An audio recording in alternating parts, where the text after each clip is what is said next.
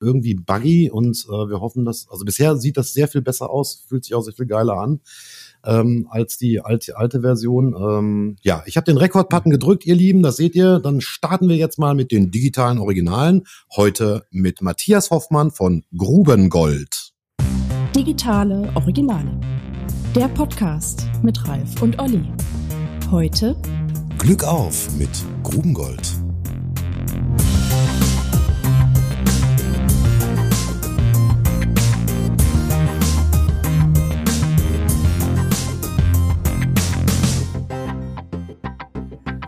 Hallo Matthias. Ja, hallo, danke schön, dass ich hier sein darf. Ja, ja sehr, sehr gerne. Wir sind gespannt, glaube ich. Also, wenn man auf die Webseite guckt, vom Claim seid ihr schon irgendwie sehr viel reifer als wir. Wir helfen nachhaltiger Innovation auf die Welt. Also Nachhaltigkeit, Innovation, Startup-Kultur, kann ich da alles schon irgendwie draus rauslesen. Ähm, aber du kannst ja am, am ehesten vielleicht mal kurz vorweggehen und uns ein bisschen und insbesondere unseren Hörern erzählen, was es mit Grubengold so auf sich hat. Ja, ähm, Gerne. Also wir sind Gruppengold, wir sind ein kleines Unternehmen aus Bochum. Ähm, wir unterstützen halt Unternehmen und Personen dabei, die Welt irgendwie nachhaltiger zu machen, ähm, indem wir auf der einen Seite denen helfen, ihre Transformation, also die Transformation der Unternehmen zu schaffen durch Innovationsansätze. Ähm, kann ich gleich mal ein Beispiel noch erzählen vielleicht. Und auf der anderen Seite ähm, jemand, der etwas Neues starten möchte, eine neue Innovation, ein neues Produkt, dann mit dem direkt zu schauen, wie kann man das möglichst erfolgreich, aber dann auch gleichzeitig sofort nachhaltig machen kann. Mhm. Muss, ich, muss ich gleich beim Namen mal hängen bleiben, Grubengold. Ähm, Bergbauromantik oder, weil eigentlich sage ich mal jetzt Nachhaltigkeit, wenn ich so überlege, wo ich den Begriff herkenne. Also ja, wie, was verbindet ihr damit? Äh, ganz klar einfach, also wir, äh, also Grubengold, die Firma gibt es tatsächlich sogar schon ein bisschen länger, also in der jetzigen Form seit zwei Jahren. Ähm, gab es aber schon davor so ein bisschen als als kleines Seitenprojekt neben unserer Arbeit im Konzern und da haben der Dirk Lang und ich das gegründet und dann war es einfach pure Bergbauromantik. Ähm, genau.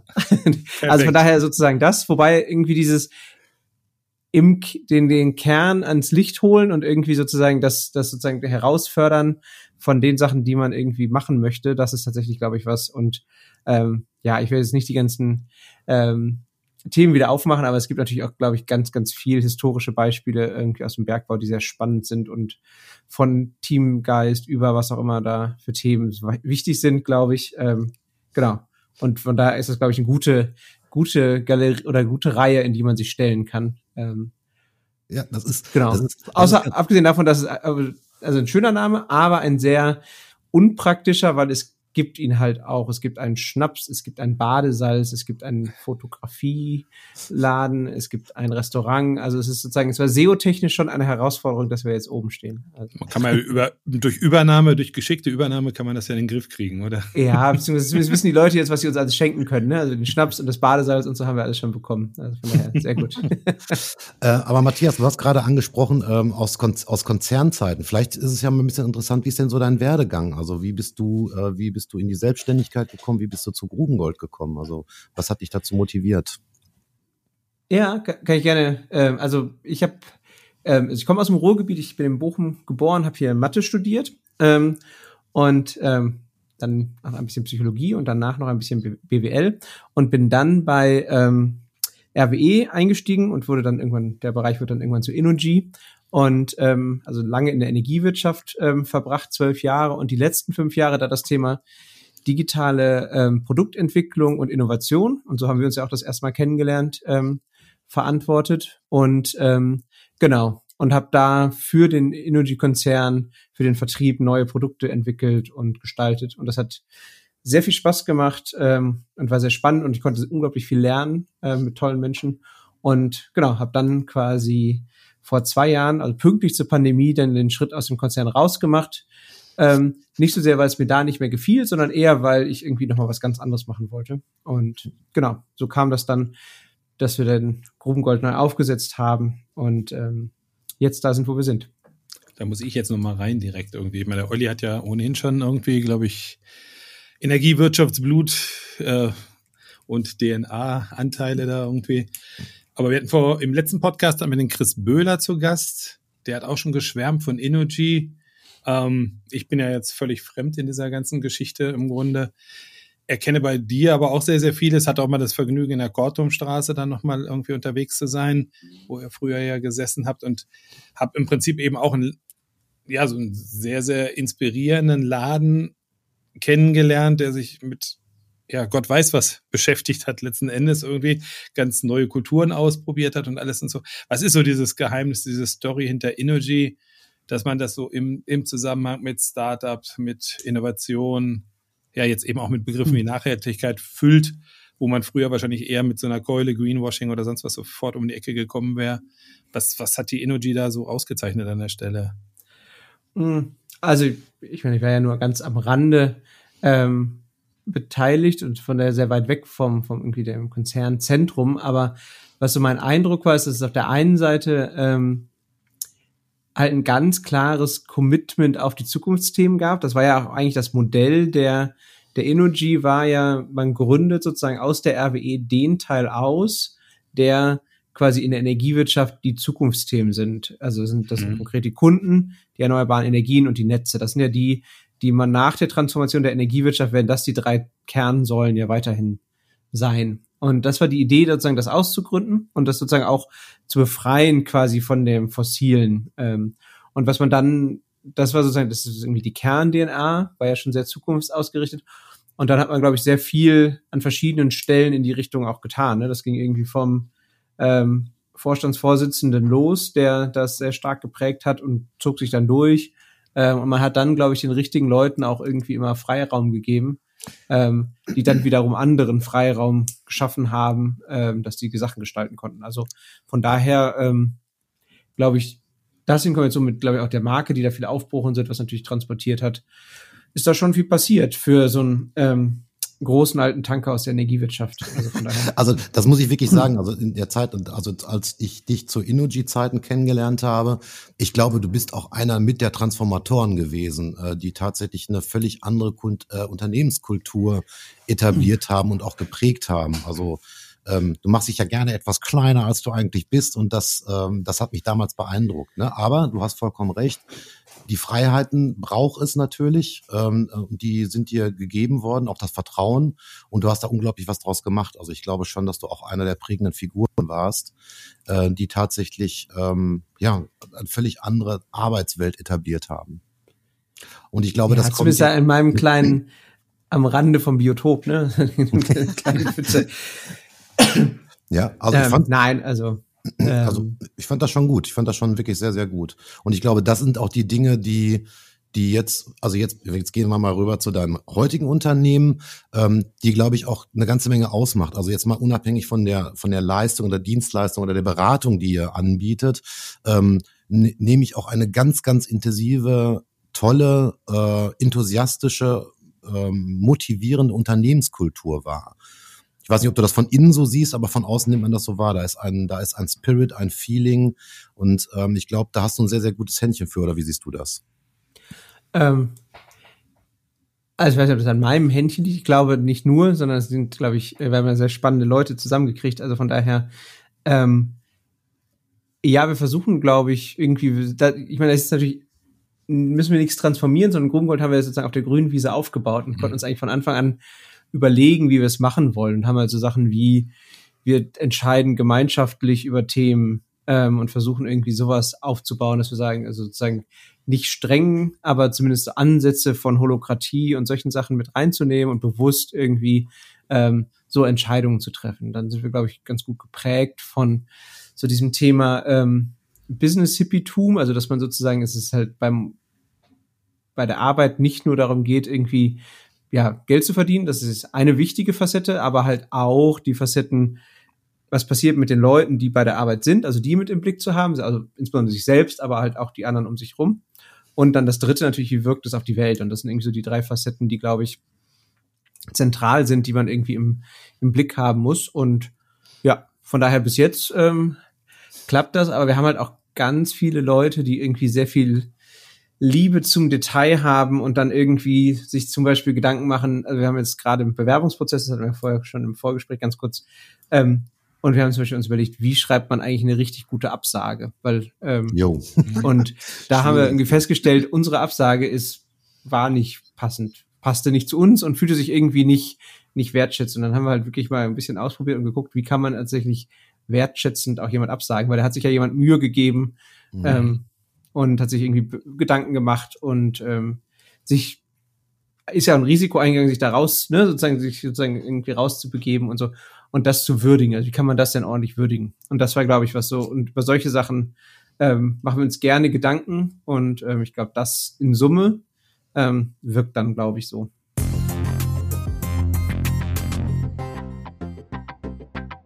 Ist es etwas, was sich so intuitiv entwickelt hat oder bist du da schon mit ganz vielen Dingen in der Gründungsphase, sag ich mal, unterwegs gewesen? Also in dem Ansatz würde ich so sagen, so, hm. wenn ich jetzt ein Unternehmen führe, dann so, wünsche ich mir, dass sich das in dieser oder jener Richtung entwickelt oder ja, wie funktioniert also das ist ja ist ja kein Selbstläufer glaube ich also ich möchte meinen dass ich ganz viele Unternehmen im Umfeld kenne die genau an dieser Stelle wie nehme ich Mitarbeiter mit wie übertrage ich Verantwortung wie schaffe ich es dass die sich wirklich mit so einem Unternehmen und einem Unternehmensansatz identifizieren können wie gesagt das ist ja durchaus durchaus herausfordernd auch Mhm. Ich glaube, zum einen Teil sind es halt, welche Leute das mit einem zusammen machen. Das macht ganz viel aus. Also, mhm. ähm, und dadurch entsteht dann ganz viel. Also ich glaube sozusagen, das ist irgendwie, dass man die richtigen Verbündeten dabei hat. Also das ist, glaube ich, das, das erste Wichtige.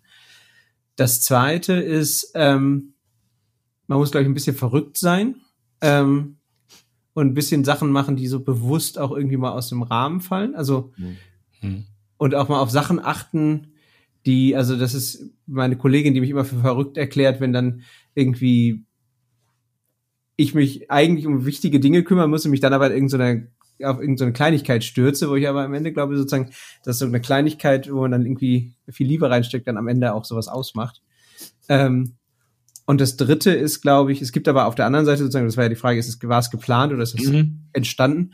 Ähm, also glaube vieles entstanden einfach durch die Leute, die da sind. Ähm, es ist aber auch ein bisschen geplant und es gibt ganz spannende Frameworks zu diesem Thema.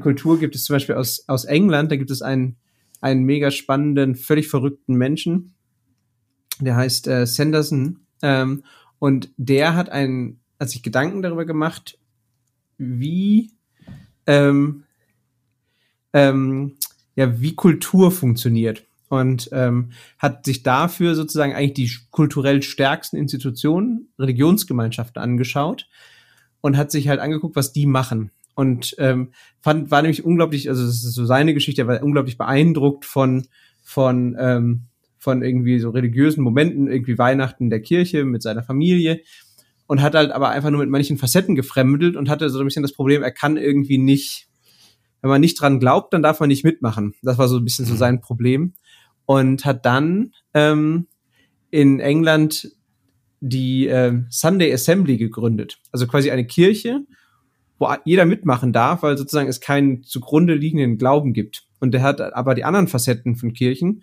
hat er da reingebracht, also dieses gemeinsam Singen, das irgendwie ge sich gegenseitig helfen. Und äh, dann hat er das weiterentwickelt und da ist dieses, er nennt das das Lifefulness Framework. Ähm, die Parallele ist quasi, aus der buddhistischen Meditation wurde ja dann irgendwann ähm, Mindfulness und dadurch mhm. wurde es quasi, wurde das Spirituelle rausgenommen und dadurch wurde es aber auch zugänglich für alle. Ne?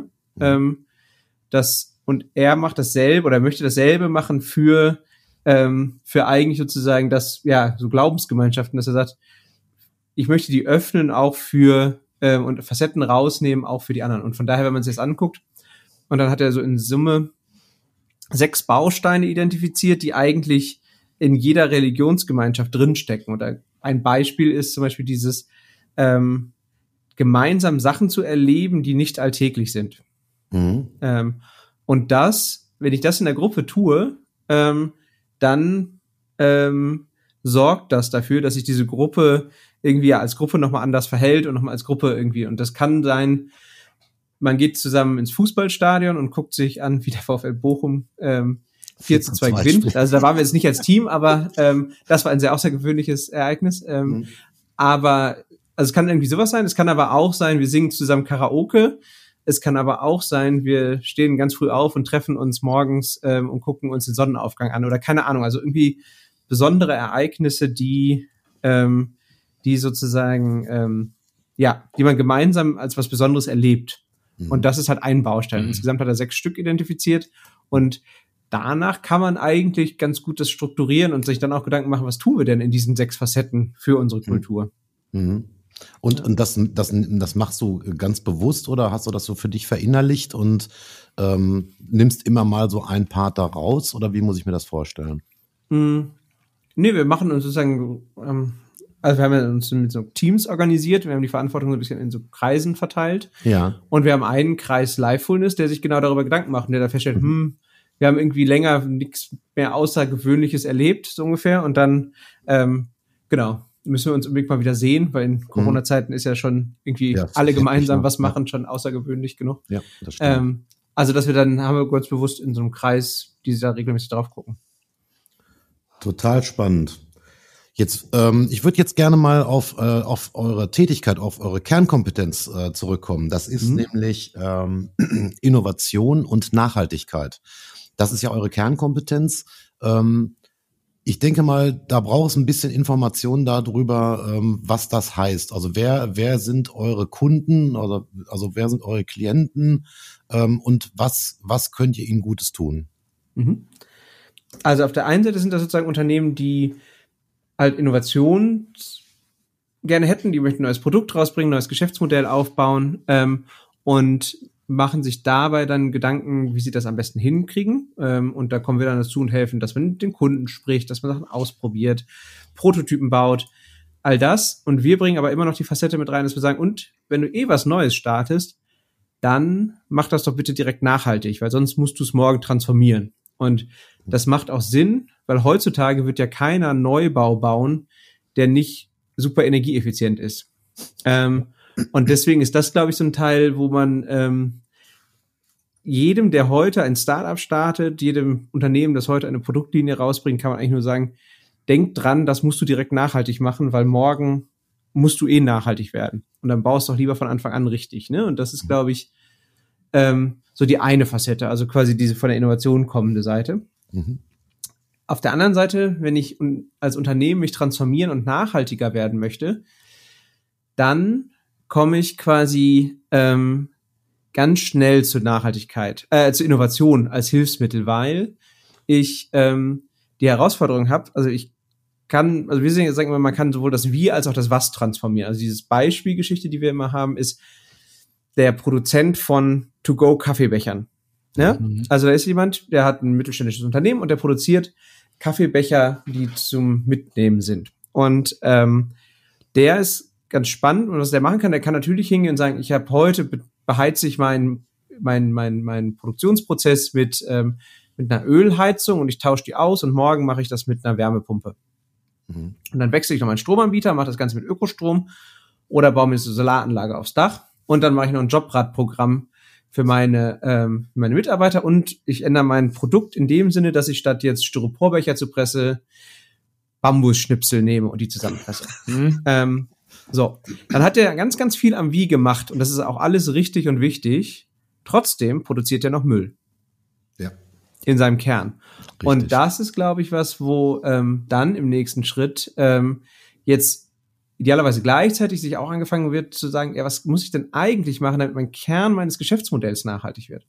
Und um jetzt in dem Beispiel von dem Kaffeebecherhersteller, ähm, der müsste eigentlich den Schritt machen und sagen, hm, ich müsste eigentlich so ein Pfandsystem ähm, nicht vielleicht als Gefahr sehen, ähm, sondern eher müsste ich derjenige sein, der das Pfandsystem in die ganzen Kaffeeläden bringt. Ne? Und mhm.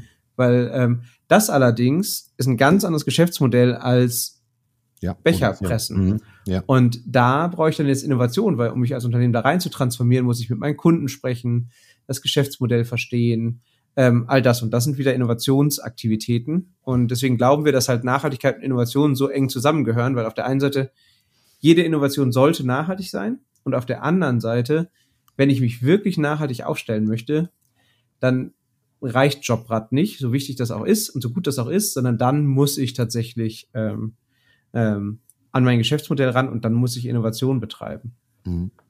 Toll, toll, tolles Beispiel, also ein unfassbar tolles Beispiel. Ähm, ich frage mich, also sagen wir mal so, das Thema Nachhaltigkeit ist ja nun definitiv in aller in allen Köpfen meiner Ansicht nach angekommen.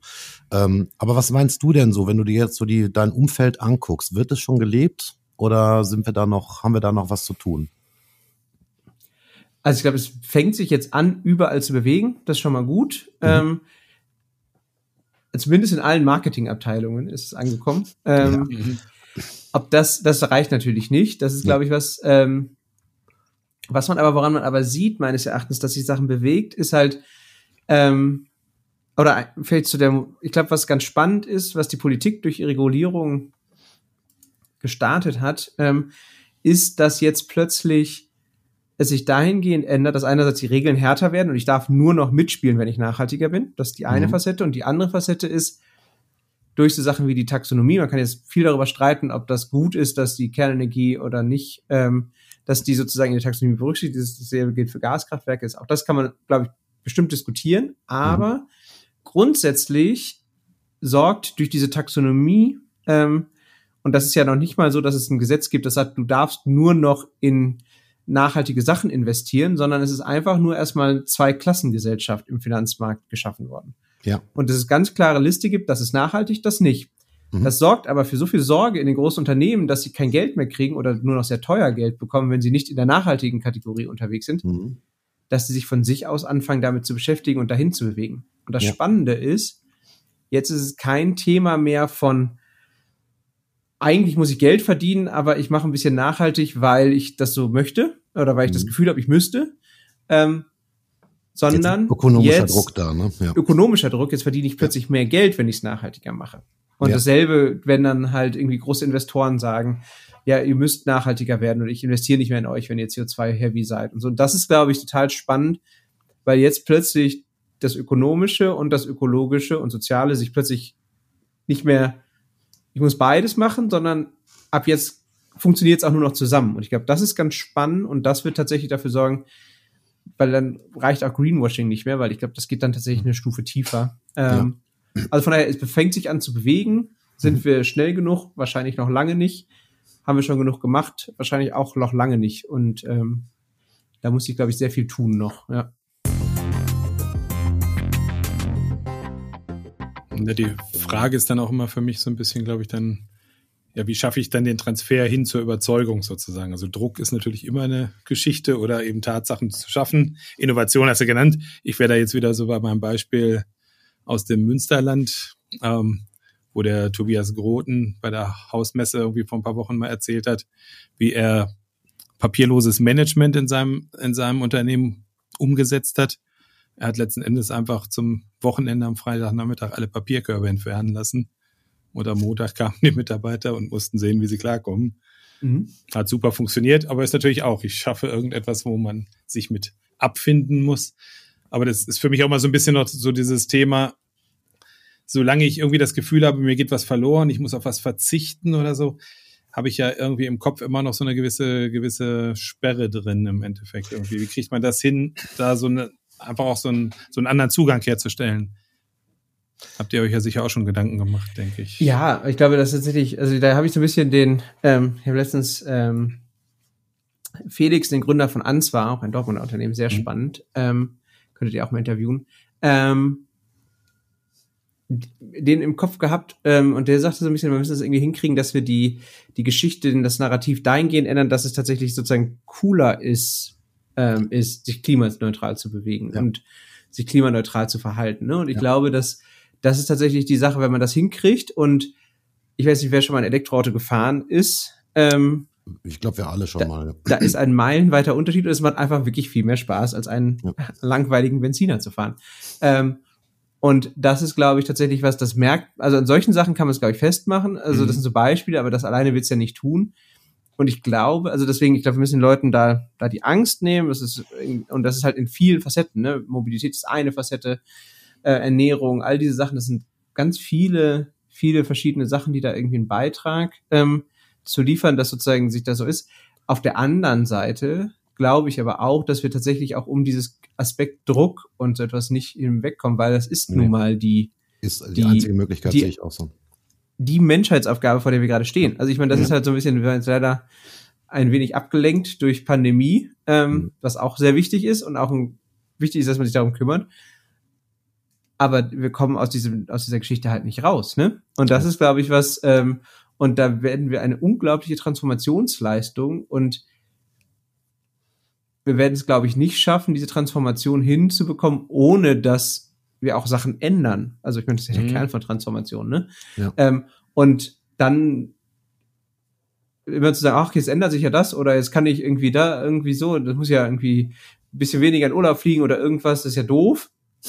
Ja, aber das wird am Ende darauf hinauslaufen. Also ja. ich glaube, dass es ja. tatsächlich beides braucht. Ne? Also es braucht mhm. auf der mhm. einen Seite den ähm, das, das Narrativ, was tatsächlich auch so ist, und es gibt ja immer spannendere und immer ähm, interessantere Lösungen, die tatsächlich auch gar nicht so viel Konsumverlust oder, kon oder wahrgenommener äh, Konsumverlust sind. Auf der anderen Seite glaube ich aber auch, ähm, wir werden nicht einfach so, es wird sich nicht weiterhin alles genauso anfühlen und wir machen einfach nur mit guter Technologie das alles irgendwie anders. Das wird auch nicht reichen. Mhm. Ja, vollkommen richtig. Das sehe ich auch wirklich ganz genauso. Also das heißt, wir brauchen diesen, der Druck, der muss sogar sein, weil wenn wir diese Klimaziele einhalten wollen, geht es ja auch gar nicht anders. Ich meine, die, die, ich glaube, die viel größere Aufgabe ist wahrscheinlich auch noch die Einigkeit, ne? Also es ist ja eine weltweite Aufgabe. Das ist ja keine, keine Deutschlandaufgabe, sondern es, es muss die Welt muss reagieren. Mhm. Und das ist, glaube ich, die große Herausforderung an dieser ganzen Angelegenheit. Und, ähm, und vor allem, was ich also auch nochmal klar, also es, es wird, das, was du mit den Urlauben gerade sagtest, ne, es hat, es hat auch was mit Verzicht zu tun. Und ich gebe dir auch vollkommen recht, es ist meiner Ansicht nach auch eine riesen Kommunikationsaufgabe. Also eigentlich ein Marketingthema. Ne? Also, dass, dass, ähm, dass man Nachhaltigkeit, dass das ein Stück weit hip ist. Also ich sag mal, bei vielen jüngeren Leuten äh, trifft man das ja auch an. Ne? Also da ist das relativ relativ cool, ähm, damit umzugehen, dass man halt nachhaltig ist, dass man hier auf das und dies und jenes verzichtet und so weiter. Und ich glaube, das muss äh, noch viel breiter in die Kommunikation. Ähm, dann geht das auch, glaube ich, relativ schnell. Also bei in der Automobilbranche ist das ja schon auf einem sehr, sehr guten Weg. Ne? Also Elektroautofahren ist cool. Ne? Und ja. ähm, egal, ob ich das jetzt als, aus Nachhaltigkeitsgesichtspunkten sehe oder nicht, aber da bewegt sich ja gerade ganz viel. Wie macht ihr denn das bei Unternehmen im Endeffekt sozusagen, wenn ihr da jetzt reingeht in so eine Nachhaltigkeitsberatung, das Unternehmen kein Startup ist, sondern eben ja. etabliert mhm. mit gewachsenen Strukturen? Verfolgt ihr da so MVP-Ansätze so? One Change a Week oder ähnlich oder so? Oder, oder gibt es da wirklich nur den, den Big Bang eigentlich letzten Endes? Nee, den Big Bang, also glaube ich, den gibt's nicht. Ich meine, ähm, ja, sind ja jetzt ja auch bei den digitalen Originalen, ne? Ähm, und von daher kann man sich aber digitale Transformation angucken und mhm. ähm, wie digitale Transformation funktioniert hat. Und wenn man sich das anschaut, dann ist ja tatsächlich, haben wir eins gelernt, dass Big Bang bei digitaler Transformation nicht funktioniert hat. Also ähm, ja. dieses, wir bauen ein riesen Lastenheft und ähm, Pflichtenheft und ähm, machen einen großen Wasserfall. Ähm, das hat ja nicht funktioniert, sondern wir haben ja gelernt, als, als viele Unternehmen und auch sehr schmerzhaft, mit, äh, sehr teuer gelernt, dass tatsächlich am Ende es viel mit Prototypen, agilen Prozessen, dynamisch, iterativen Sachen funktioniert hat. Ne? Ja. Und wenn man sich das anguckt, ist eigentlich die digitale Transformation viel einfacher, in Anführungsstrichen, oder die kleinere Transformation gegenüber der nachhaltigen Transformation. Ja. Und wie verrückt ist man denn zu glauben, und leider ist es aber so, dass ich einfach mit viel Nachdenken und irgendwelchen Klimaschutzkonzepten und unglaublich großen PDFs, was wie der Wasserfall ohne Ende ist, das Problem mhm. löse. Also von mhm. daher bin ich felsenfest davon überzeugt, dass ich, ähm, dass die nachhaltige Transformation wird funktionieren, aber auch nur in vielen kleinen, agilen, iterativen Schritten, wo ich Sachen ausprobiere, mich dann aber nicht darauf ausruhe, sondern es funktioniert sofort skalieren, es funktioniert nicht, ich gehe einen neuen Weg. Ähm, und ich glaube, das ist was, deswegen müssen wir auf jeden Fall in so einen agilen, agilen Prozess kommen und in ein agiles Transformieren von Nachhaltigkeit, in Richtung Nachhaltigkeit. Und das sind viele, viele kleine Schritte und aber auch große Schwere, aber auch die kann ich ja irgendwie ausprobieren und anfangen. Ne? Und das ist, glaube ich, das, das, was dann ähm, wichtig ist. Genau. Ja, wenn wir bei der Digitalisierung bleiben, dann wahrscheinlich eben auch die die Fähigkeit, groß genug zu denken. Ich meine, das klang bei dir jetzt ja immer die ganze Zeit durch. Und auch das ist ja so ein Learning, sag ich mal, wenn wir auf amerikanische Digitalisierung schauen, dann ist Disruption das große Ding eigentlich und man erfindet Lösungen, die quasi letzten Endes Veränderungen rund um den Kosmos erzielen, ist dann dementsprechend wahrscheinlich auch eine ganz wichtiges, wichtige Voraussetzung so, ne? Genau, aber die fangen ja nicht an mit, wir bauen jetzt erstmal sofort riesig groß, sondern die fangen ja auch an mit, wir probieren aus und in der Sekunde, wo ich habe, und da ist Traction, das ist ja das Zauberwort, mhm. also da ist irgendwie Bodenhaftung oder irgendwie bewegt sich, anscheinend bewegt sich da was, in der Sekunde richtig viel Wumms reinzupacken und es dann richtig ja. groß zu machen. Ich glaube, ja. das ist tatsächlich das, was es am Ende dann, ähm, und das genau dasselbe Prinzip brauchen wir auch. Ja. Und du hattest gefragt, wie wir das mit unseren Kunden machen. Mhm. Also der Einstieg bei uns ist deswegen auch ein MVP, und zwar der MVP für die Nachhaltigkeitsstrategie von dem Unternehmen. Ähm, und was wir sagen ist, den möchten wir gerne am ersten Tag fertig haben. Also ähm, da haben wir ein, ein Konzept entwickelt, wo wir quasi anfangen mit, wir analysieren mal, wie wirkt denn das Unternehmen auf die Welt überhaupt, an welchen Facetten, durch welche Aktivitäten, durch was die tun. Also wie wirkt das Unternehmen auf die Welt? Das ist eigentlich die erste Frage. Die zweite Frage, und das ist, glaube ich, ganz wichtig, ähm, das ist eine wunderschöne Formulierung, die ich von einer äh, sehr netten, sehr klugen äh, Kollegin von der GLS Bank äh, mir geklaut habe, die sagte, ein Unternehmen muss sich eigentlich überlegen, was ist denn unsere Zielbild? Und zwar nicht für uns als Unternehmen, sondern für das Ökosystem, die Gesellschaft, in der wir unterwegs sind.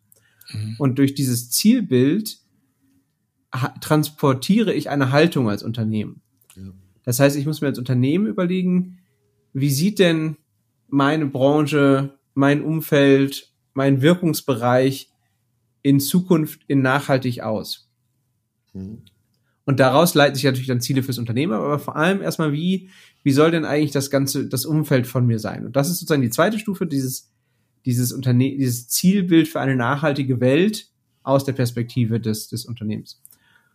Und das dritte, das ist dann sozusagen, was wir uns dann angucken, ist halt eher so ein bisschen technischer. Gibt, warum macht man das Ganze überhaupt? Also gibt es irgendein Qualitätssiegel? Gibt es irgendwelche, irgendeinen einen Standard, den man erfüllen möchte? Da gibt es ja ganz viele vom äh, B Corp zum deutschen Nachhaltigkeitskodex zu ähm, Gemeinwohlökonomie. Da gibt es ja verschiedene, verschiedene Facetten. Ähm, und als letztes kommen wir dann halt auf die Maßnahmen und da schauen wir uns halt sowohl das Wie an, also quasi wie ändere ich Prozesse, Produkte, Sachen, die wie ich mache. Und auf der anderen Seite aber auch das Was, wie muss ich mein Geschäftsmodell vielleicht anpassen, wenn ich nachhaltiger mhm. werden möchte. Mhm. Genau, und das machen wir an einem Tag und sind dann nach einem Tag ist dann sozusagen so der grobe Plan fertig und dann kann man iterativ, agil anfangen, die Analysen zu verfeinern und auf der anderen Seite aber auch möglichst schnell ins Tun kommen. Mhm. Aber die Grundvoraussetzung ist ja eigentlich erstmal, dass die Leute erstmal die Leute, ähm, es ist ja wie immer, ne, Veränderung erstmal selbst sehen müssen. Ne? Also ich meine, das ist ja oftmals so, dass man im eigenen Saft schmort, also vor allem die Unternehmen schon etwas etablierter und etwas länger am Markt sind. Ähm, sie dann da zwar darüber reden, ja, da müsste man mal was machen, aber ähm, oftmals wahrscheinlich auch versuchen, erstmal von innen heraus äh, das in den Griff zu kriegen. Also wie wichtig glaubst du, ist die Rolle von außen, äh, um das Thema voranzutreiben? Mhm. Also ich meine, wenn man von außen kommt, hat man immer den Vorteil sozusagen, dass man vielleicht nicht ganz so tief drin steckt und deswegen rauszoomen kann. Ne? Also mhm. einerseits bringt man natürlich irgendwie ein bisschen Struktur und Methode mit und auf der anderen Seite bringt man halt irgendwie vielleicht Verknüpfung von Facetten oder dass man sagt, man hat irgendwie was ähnliches in einem anderen Kontext schon mal gesehen, kann man nicht das den Ansatz irgendwie übertragen und sowas. Also ich glaube, das ist sozusagen so das das Ding, wobei die Hauptarbeit, ähm, auch wenn wir natürlich immer gerne helfen, aber im Endeffekt muss das irgendwie auch jeder selber machen. Ne? Also das mhm. ist tatsächlich ähm, ist so ein bisschen das. Und aber wenn man jetzt gerade zum Beispiel irgendwie sagt, ich habe jetzt aber vielleicht noch nicht die die Fähigkeiten oder die Ressourcen, ich glaube, das ist immer der Moment, wo es von außen hilft. Ne? Mhm. Ähm, ja. Das machen. Ja. Aber ihr habt ja schon ein bisschen Strahlwirkung. Also wir haben ja selber das Vergnügen gehabt, jetzt am letzten Dienstag bei euch am Nachhaltigkeitsstammtisch teilnehmen zu können. War jetzt, glaube ich, die dritte Ausgabe. Genau. Da zieht ja schon eine ganze Menge Leute auch aus völlig unterschiedlichen Kreisen an, oder? Genau, das ist das Netzwerk Nachhaltigkeit.ru, ähm, so heißt auch die Webseite, also gerne anmelden. Ähm, genau, das sind, haben wir so ein bisschen mit initiiert mit der, mit der Unkonferenz, aber eigentlich ist genau die Idee, dass das halt so ein Stammtisch ist, wo, und deswegen, das sind eigentlich auch die beiden zentralen Fragen, die eigentlich immer nur über allem stehen, dass wir, jeder, der ankommt, sagt, was er denn sozusagen mitbringen kann und wobei er helfen kann und auf der anderen Seite, wobei er vielleicht auch Hilfe braucht und wonach er sucht. Und das sorgt eigentlich ganz, ähm, glaube ich, immer für ganz spannende Gespräche. Und so haben wir tatsächlich vom Startups bis zum DAX-Konzern oder auch von ähm, Institutionen oder Fridays for Future ganz bunt Leute gemischt ähm, dort in dieser Runde. Und das ist, glaube ich, ganz spannend, um da einen ja, einen Austausch zu haben, sich gegenseitig zu challengen und sich auch zu unterstützen. Ähm, weil Oder möchte ich ein, ja, so, Entschuldigung, Entschuldigung, erzähl bitte, Entschuldigung, Matthias. Weil das eine ist ja sozusagen die Organisation, die sich verändert und dann gibt es vielleicht irgendwie einen Vorstand, der sagt, ja, wir wollen uns verändern oder auch nicht oder es gibt irgendwelche Rahmenbedingungen und das andere sind aber die Transformationen machen ja Leute. Äh, deswegen ist der Nachhaltigkeitspunkt Ruhestammtisch auch ganz bewusst kein eine Konferenz, wo sich ähm, Unternehmen A mit Unternehmen B trifft, sondern da treffen sich halt irgendwie ähm, Kati mit dem Stefan ähm, mhm und Kati kommt zufälligerweise aus einem kleinen Unternehmen und Stefan kommt aus einem DAX-Konzern. Also so, ähm, und ich glaube, das ist auch eher das, weil am Ende sind es die Leute, die diese Transformation vorantreiben, die natürlich wieder innerhalb ihrer Systeme und Organisationen unterwegs sind, ne? Und ähm, aber denen auch vielleicht da Ideen, Inspiration, Unterstützung mitzugeben, ich glaube, das ist ähm, ja auch Teil davon. Also ein bisschen Selbsthilfegruppe. Also da möchte ich auch unbedingt noch mal was zu sagen zu dem, zu dem Format. Also ich kann es wirklich nur jedem empfehlen, daran teilzunehmen, weil es im Grunde genommen auch ein Design Thinking Format ist. Das heißt, es kommen Menschen aus völlig unterschiedlichen Disziplinen zusammen. Und das, also was ich, also jetzt war ja gestern das letzte Mal ähm, dieses, dieses Meetup und es ist total spannend, wie man auf einmal Perspe andere Perspektiven wahrnimmt. Also erstmal mit, seinen, mit seiner eigenen Arbeit, die man dann ja natürlich da, da vorstellt und so weiter. Dann haben andere irgendwelche Themen, die sie betreffen, also die Probleme, die sie so haben. Und es kommen so viele unterschiedliche Aspekte äh, zusammen und dabei werden automatisch neue Ideen geboren. Also wie gesagt, diese Veranstaltung kann ich nur jedem echt wärmstens ans Herz legen, ähm, weil es, es ist sehr, sehr, sehr inspirierend. Also es ist wirklich ein tolles Format. Ja, würde ich auch sagen. Also ich habe auf jeden Fall sehr als sehr inspirierend mitgenommen das Startup vom Markt, glaube ich, mit diesem Leih- und äh, diesem Leih- oder respektive Mietverpackungssystem, wo im Prinzip sozusagen diese ganze Kartonage-Problematik, die ja in Corona hier, glaube ich, nochmal völlig neue Dimensionen erreicht hat, dann ein wenig Einhalt geboten werden sollte, fand ich einen total coolen Ansatz im Endeffekt irgendwie. Ja, und wir sind, wir sind vor allem auch äh, auf diesem Weg über, wir haben, das ist ja ganz lustig, wir sind so ein bisschen zu dem Thema nachhaltigen Design auch gekommen, ne? Also mhm. wo, wo so keiner so recht, ähm, also wenn man über nachhaltiges Design nachdenken würde, dann denken sehr viele erstmal an, oh, Stromverbrauchsserver, das sollte möglichst, möglichst für neue Ener äh, erneuerbaren Energien erzeugt werden und so weiter. Aber ich meine wirklich Design. Das, also das heißt, wie könnte eine Webseite zum Beispiel nachhaltiger aussehen? Und das war ganz lustig. Das hat, da hat sich das, also ne, da hat sich keiner bisher groß Gedanken drüber gemacht. Ne? Also alle wurden auf einmal hellhörig. Ja, stimmt, kann man ja was machen. Ne? Das heißt, klar, wenn ich, wenn ich, äh, wenn ich we möglichst wenig Pixel zum Leuchten bringe, äh, spare ich natürlich Strom. Also auch da kann man eine ganze Menge machen. Und ähm, ja, also ich, wie gesagt, es gibt so viele Facetten, die man aber erst dann entwickelt, wenn man tatsächlich mit ja, sagen wir mal, mit, mit, mit ähm, Berufsfremden einfach darüber spricht. Und insofern, ja, also dieses Format ist echt Gold wert. Ich, jetzt habe ich, glaube ich, sehr viel dafür geworben, ne? aber es ist wirklich auch geil. das muss man wirklich sagen. Wenn einer Überzeugungstäter ist, Olli. Ja, ja. ja, so sieht's aus. Ja, ich würde dann gerne trotzdem nochmal nach diesem nach diesem Inspirationsding sozusagen ein Stück weit nochmal auf euren, auf eure Unterstützung im Bereich Startups irgendwie zu sprechen kommen. Mhm. Irgendwie seid ihr auch an, an, an die Kollegen gekommen, denke ich mal. Und ja, seid ihr ja auch, das war ja, glaube ich, etwas, was euch von Anfang an auch begleitet hat, eigentlich, da Unternehmen auf die Spur zu hängen. Genau, also, also das machen wir natürlich auch sehr gerne. Ähm, weil ich glaube, bei Startups ist es halt unglaublich, also ich, wie gesagt, ich glaube halt, dass die äh, ähm, da immer Leute hinterstehen. Und bei einem kleinen Unternehmen oder bei einem Startup ist natürlich sozusagen der, die Wirkung der Leute oder die Wirkung der Menschen nochmal direkter oder nochmal ähm, offensichtlicher. Ne? Und deswegen ist, glaube ich, sozusagen finde ich sehr beeindruckend, wie dann einzelne Leute tatsächlich ihr Startup prägen und gestalten und so. Von daher macht es immer sehr viel Spaß, mit denen zusammenzuarbeiten. Mhm. Und genau, das machen wir auch. Ähm, also wir arbeiten halt mit Großunternehmen, aber auch mit Startups zusammen und haben da verschiedene Formate. Ne? Also von irgendwie ähm, kleinen Projekten, die wir mit denen machen. Idealerweise werden die dann irgendwo gefördert. Ähm, oder ähm, da haben wir so Coaching-Formate gehabt. Wir haben auch bei uns noch so ein, zwei Büros, ähm, die wir Startups irgendwie günstig oder wenn es Nachhaltigkeits-Startups sind, vielleicht sogar umsonst zur Verfügung stellen. Ähm, also so, das sind so Sachen, wo wir halt irgendwie den, den Link zur, zur Startup-Welt ähm, haben. Gibt auch es den Schwangerschaftstest noch eigentlich?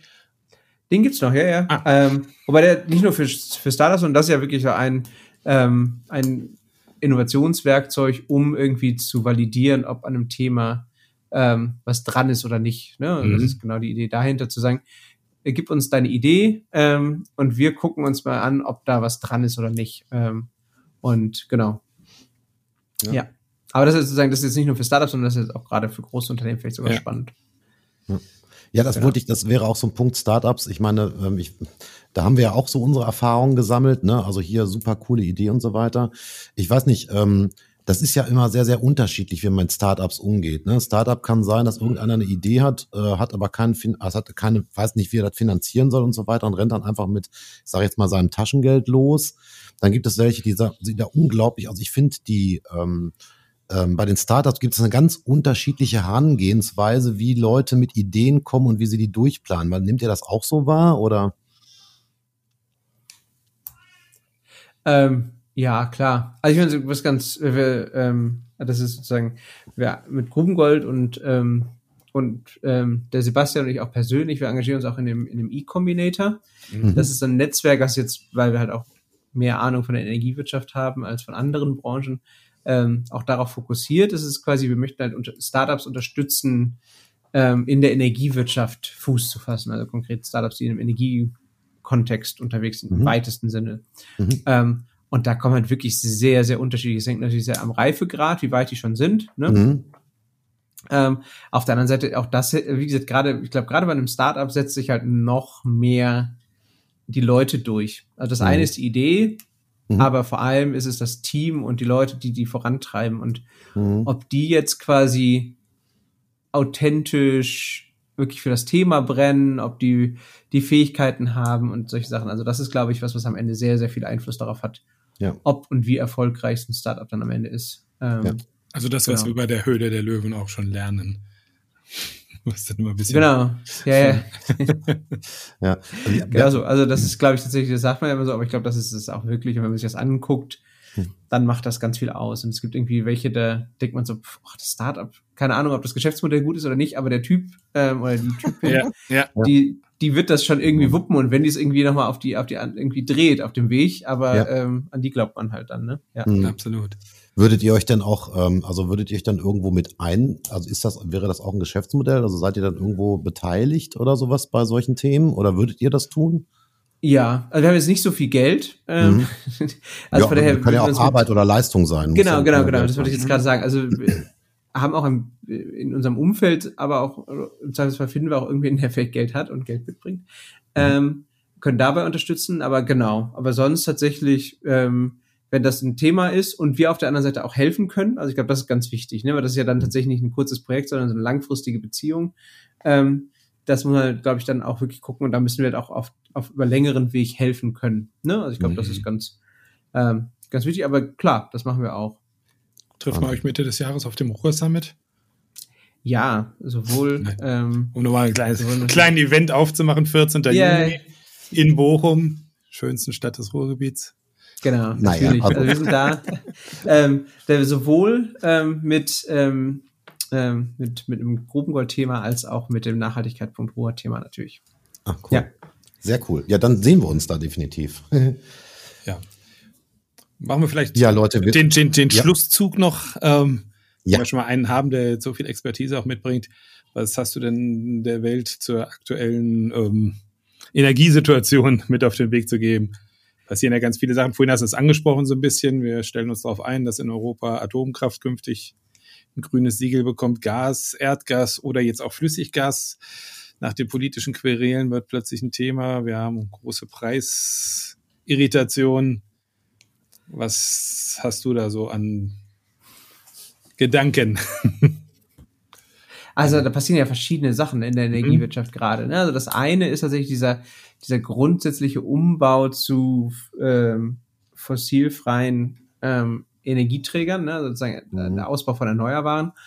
Und das ist halt, glaube ich, sozusagen auf der einen Seite was passiert und das ist halt eine Riesenaufgabe, was zum Beispiel unglaublich wichtig wird, ist, dass man da Netze, äh, dass die Netze dafür da sind. Ja. Ähm, mhm. weil sonst sozusagen die Energie natürlich dann noch viel mehr dann zu den richtigen Stellen gebracht werden muss. Ähm, Das ist halt bei einem fossilen Kraftwerk leichter, das stellt man vielleicht ähm, dahin, ähm, dahin, wo sozusagen auch die, sozusagen die Industrie zum Beispiel ist. Ähm, so hat man es ja zum Beispiel mit der Kernenergie in Deutschland gemacht. Die ist ja vor allem im Süden ähm, Deutschlands auch aus genau dem Grund. Ähm, das ist halt bei großen Windkraftanlagen schwierig. Ähm, die muss man halt dahin bauen, wo der Wind weht und Platz dafür ist. Und ich glaube, das ist tatsächlich was, ähm, dieser Umbau und der halt auch viel im Netz tun muss, ähm, das ist, glaube ich, die eine große Herausforderung. Mhm. Und das sorgt natürlich sozusagen erstmal in der Menge. Die andere große Herausforderung, die damit verbunden ist, ist, dass man halt ähm, Strom kann man halt nur bedingt speichern. Ja. Ähm, und dafür sozusagen, ähm, also mit dieser Komplexität und also das ganze Thema wird komplexer und ähm, dynamischer und ich glaube, das muss man managen. Das hat, ja. kann man, gibt es Ansätze für mit Smart Grids, Smart, ja. ähm, Smart Themen, solchen Sachen. Ähm, und da gibt es einfach, vielleicht kann ich ja ein kleines Beispiel, was glaube ich sozusagen da reinpasst, ist zum Beispiel ein ganz spannendes Startup aus, aus Essen und die sich genau zum Beispiel mit dem Thema beschäftigen, also Ladeinfrastruktur äh, für Elektromobilität, bei der waren wir mhm. vorhin auch schon kurz, wird halt ein riesen Menge, zusätzliche Menge Energie brauchen, Strom brauchen. Ja, ähm, vor allem gleichbleibenden, ne? Ja, genau. Und wobei tatsächlich, wenn das Auto zu Hause steht, wann ich nachts lade, Richtig. Ist fast egal. Also von daher, das ist verhältnismäßig einfach. Und dieses Startup fokussiert sich halt auch eher auf die öffentliche Infrastruktur. Ja. Und aber wenn ich halt jetzt quasi mir so, so, ein, so einen Supercharger von Tesla oder irgendwem anders vorstelle und da stehen irgendwie ähm, 16 Autos und die ziehen alle mit ähm, einer gewissen Leistung, irgendwie 400 kW, 250 kW, irgendwas. Und ähm, das ist natürlich eine unglaubliche Belastung und ich muss natürlich das irgendwie für das Netz vorhersagen, also ja, ja. Ähm, berücksichtigen. Und dieses Startup zum Beispiel, die nutzen künstliche Intelligenz, sowas wie Verkehrsdaten, ähm, Wetterdaten, alle möglichen anderen Daten, um damit eine Vorhersage zu machen, wie viele Leute laden da überhaupt. Hm. Und das ist halt super spannend, weil einerseits für den, für den Autofahrer, dass der vorher in seiner App nachgucken kann, ist da wahrscheinlich was frei. Mhm. Ähm, ja. Und auf der anderen Seite aber auch für den Energieversorger, weil der vielleicht ihm das hilft, sozusagen das Netz stabil zu halten, zu wissen, beruhig dich, da kommt jetzt keiner oder jetzt kommen da gerade ganz viele, weil irgendwie das und das gerade passiert und deswegen wird da gleich ganz viel getankt. Ne? Und das also, ist, glaube ich, ähm, total spannend, ja. Ganz spannend. Und da gibt's halt so kleine Lösungen wie dieses äh, Startup Phronix heißen, die aus Essen. Ähm, und, ähm, und ich glaube, die Kombination von vielen solcher Lösungen und den großen regulatorischen Rahmenbedingungssachen, die werden schon für sehr, sehr viel Veränderung sorgen in der Energiewirtschaft. Ja. Ja. Also ich glaube, das ist sogar eins der Kernaufgaben, die du gerade benannt hast, die, die, die Netze stabil zu halten ähm, was ja auch zur Dezentralisierung, also für die, für die Dezentralisierung ein ganz, ganz wichtiger Punkt ist. Ne? Also dass selbst Energie erzeugt wird äh, und ähm, ja, da wird das ein ganz, ganz spannendes Thema. Wie weit sind wir denn da noch von entfernt, dass kleine Gemeinschaften zu autarken Selbstversorgern werden? Also es kommt immer darauf an, wann, ne? Also ja. jemand, der eine Solaranlage auf dem Dach hat, der ist mittags, wenn die Sonne scheint, ist der autark, aber dann ja. halt irgendwie, wenn die, die, Wolke kommt, nicht mehr. Ähm, also von daher ist es halt, am Ende ist es halt auch eine, wahrscheinlich auch eine Preisfrage, ne? Batterien werden günstiger, solche Sachen, das ja. wird dann irgendwann mehr werden. Die Frage ist auch, wie autark tatsächlich so die einzelnen, also muss ich wirklich das Kabel kappen oder ist es einfach mhm. nur ein, ein smartes, ähm, weil das ist ja auch also wenn ich, ist glaube ich nicht das Optimum, wenn jeder um sein Haus irgendwie eine, eine, eine, ähm, eine Kugel zieht und sich möglichst selbst autark macht, sondern es geht nee. ja eher darum, Portfolioeffekte zu nutzen. Ne? Richtig, also mein Auto ist vielleicht voll, ja. zufällig. Ähm, ja. Das von meinem Nachbarn nicht, dann sollte der vielleicht meinen Sonnenstrom nehmen, um sein Auto zu laden. Ja. Ähm, am nächsten Tag vielleicht andersrum oder ähm, also ich glaube, das ist was, was sozusagen ähm, was ganz spannend ist, was sich da auch entwickeln wird. Ja. Sehe ich auch so. Und ich glaube, das wird auch die große neue Mammut-Herausforderung der Energieversorger sein. Also ähm, da für die richtige Infrastruktur zu sorgen. Ja. Oder sind wir ja. schon ein bisschen in der Ideenfindung? Ja, ja das, klar. Das, das, machen, wir dann, machen wir dann weiter irgendwann. In der, genau. genau. Ja, sehr cool. Ja. Mathis, es war uns ein Fest. Es war also, ähm, ich glaube, wir könnten jedes einzelne, jede einzelne Facette jetzt noch wirklich vertiefen und äh, vor allem ähm, sehr tiefgründig. Also das Gespräch war total toll. Du hast unglaublich viele Insights rausgehauen, also die auch für, für viele sehr, sehr inspirierend sein würden, äh, sein werden, nicht würden, werden. Und ähm, wir hoffen, Ihr guckt euch Grubengold.io an und meldet euch bei Matthias, äh, wenn ihr tatsächlich nachhaltige Ideen habt und gucken wollt, sind die denn wirklich nachhaltig und sind die cool? Matthias hilft euch. Oder sucht. genau. Ja, genau. Ja, ja, da würde ich sagen, Dank, dass ich hier sein durfte. Ja, also es hat total Spaß gemacht. Es war richtig cool. Ähm, ich würde sagen, ich stopp das jetzt mal, aber geh noch nicht ja. raus, Mathis. Wir sprechen uns gleich jetzt noch mal. Erstmal sagen wir an den Rest der Welt nochmal Tschüss und bis in zwei Wochen zur nächsten Ausgabe. Und genau. von mir aus auch nochmal ganz dickes Dankeschön an Matthias. Ja, danke Matthias. Ja, vielen Dank. Ciao. Bis dann. Ciao. Tschüss.